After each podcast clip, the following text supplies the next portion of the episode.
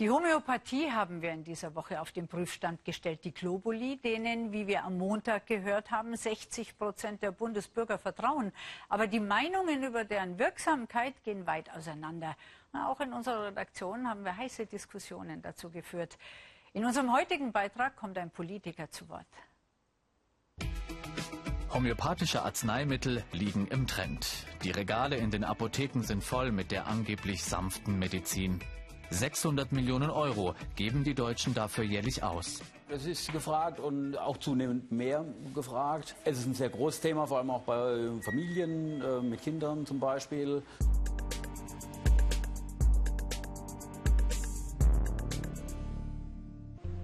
Was ist das Besondere an diesen Arzneien? Wir sind bei der Firma Hewat, einem der Marktführer für homöopathische Mittel. Das Herstellungsverfahren ist klar vorgegeben.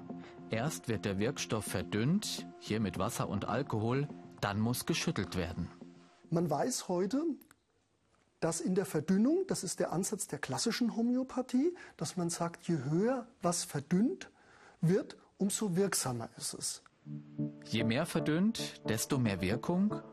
Ja, so funktioniert Homöopathie. Diese Mittel auf den Markt zu bringen, ist einfach. Denn langwierige klinische Studien sind nicht erforderlich. Warum ist das so? Die gesetzlichen Regelungen sind so, dass für diese besonderen Therapierichtungen, dazu gehört auch die Homöopathie, andere und zwar schwächere Anforderungen gestellt werden als an andere Maßnahmen in der Medizin. Sachlich ist das nicht zu rechtfertigen.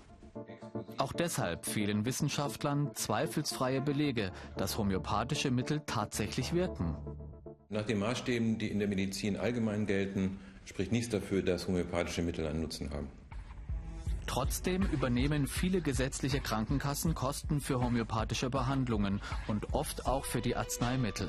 Für den Gesundheitspolitiker Josef Hecken setzen die Kassen damit ein völlig falsches Signal.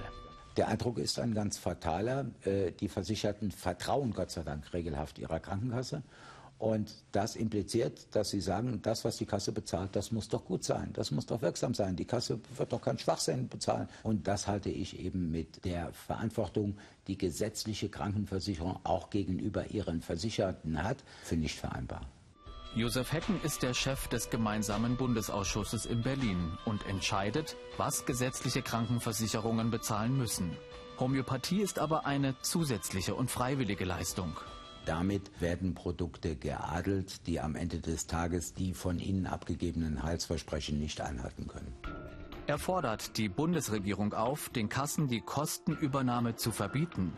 Aber der Bundesgesundheitsminister reagiert darauf nicht. So geht das Geschäft mit der Homöopathie weiter. Die Folgen können fatal sein. Patienten werden mit Mitteln behandelt, die ihnen nicht wirklich helfen.